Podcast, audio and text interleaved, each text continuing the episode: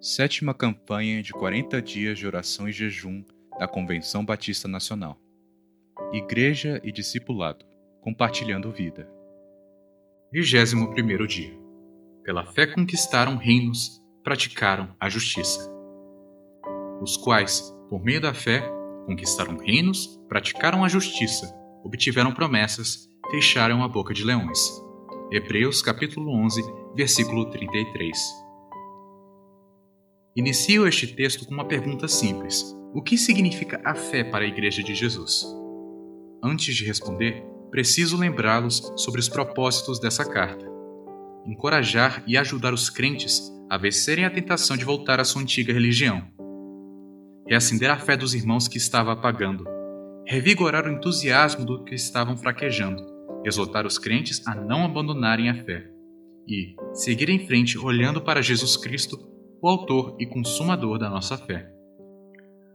O autor, no capítulo 11, deu uma resposta resumida à pergunta. Ora, a fé é a certeza de coisas que se esperam e a convicção de fatos que se não veem. Esta resposta por si não é suficiente, pois não se trata apenas de um esclarecimento intelectual, mas seu objetivo é conscientizar os fiéis de que a fé é uma prática de vida ele demonstra a experiência particular de cada um. É assim que Deus trata conosco. Nossas experiências com Deus são pessoais. Porém, quando olhamos para essas personagens do Antigo Testamento, elas se tornam modelos de fé para a igreja do Novo Testamento e também para nós. São testemunhas de que Deus jamais decepciona a fé. Por meio da fé, subjugaram reinos e praticaram justiça, enfrentaram adversidades imensas em suas batalhas, e Deus lhes concedeu a vitória por terem confiado nele. Vivemos em dias de constantes guerras, muitas delas dentro de nós mesmos.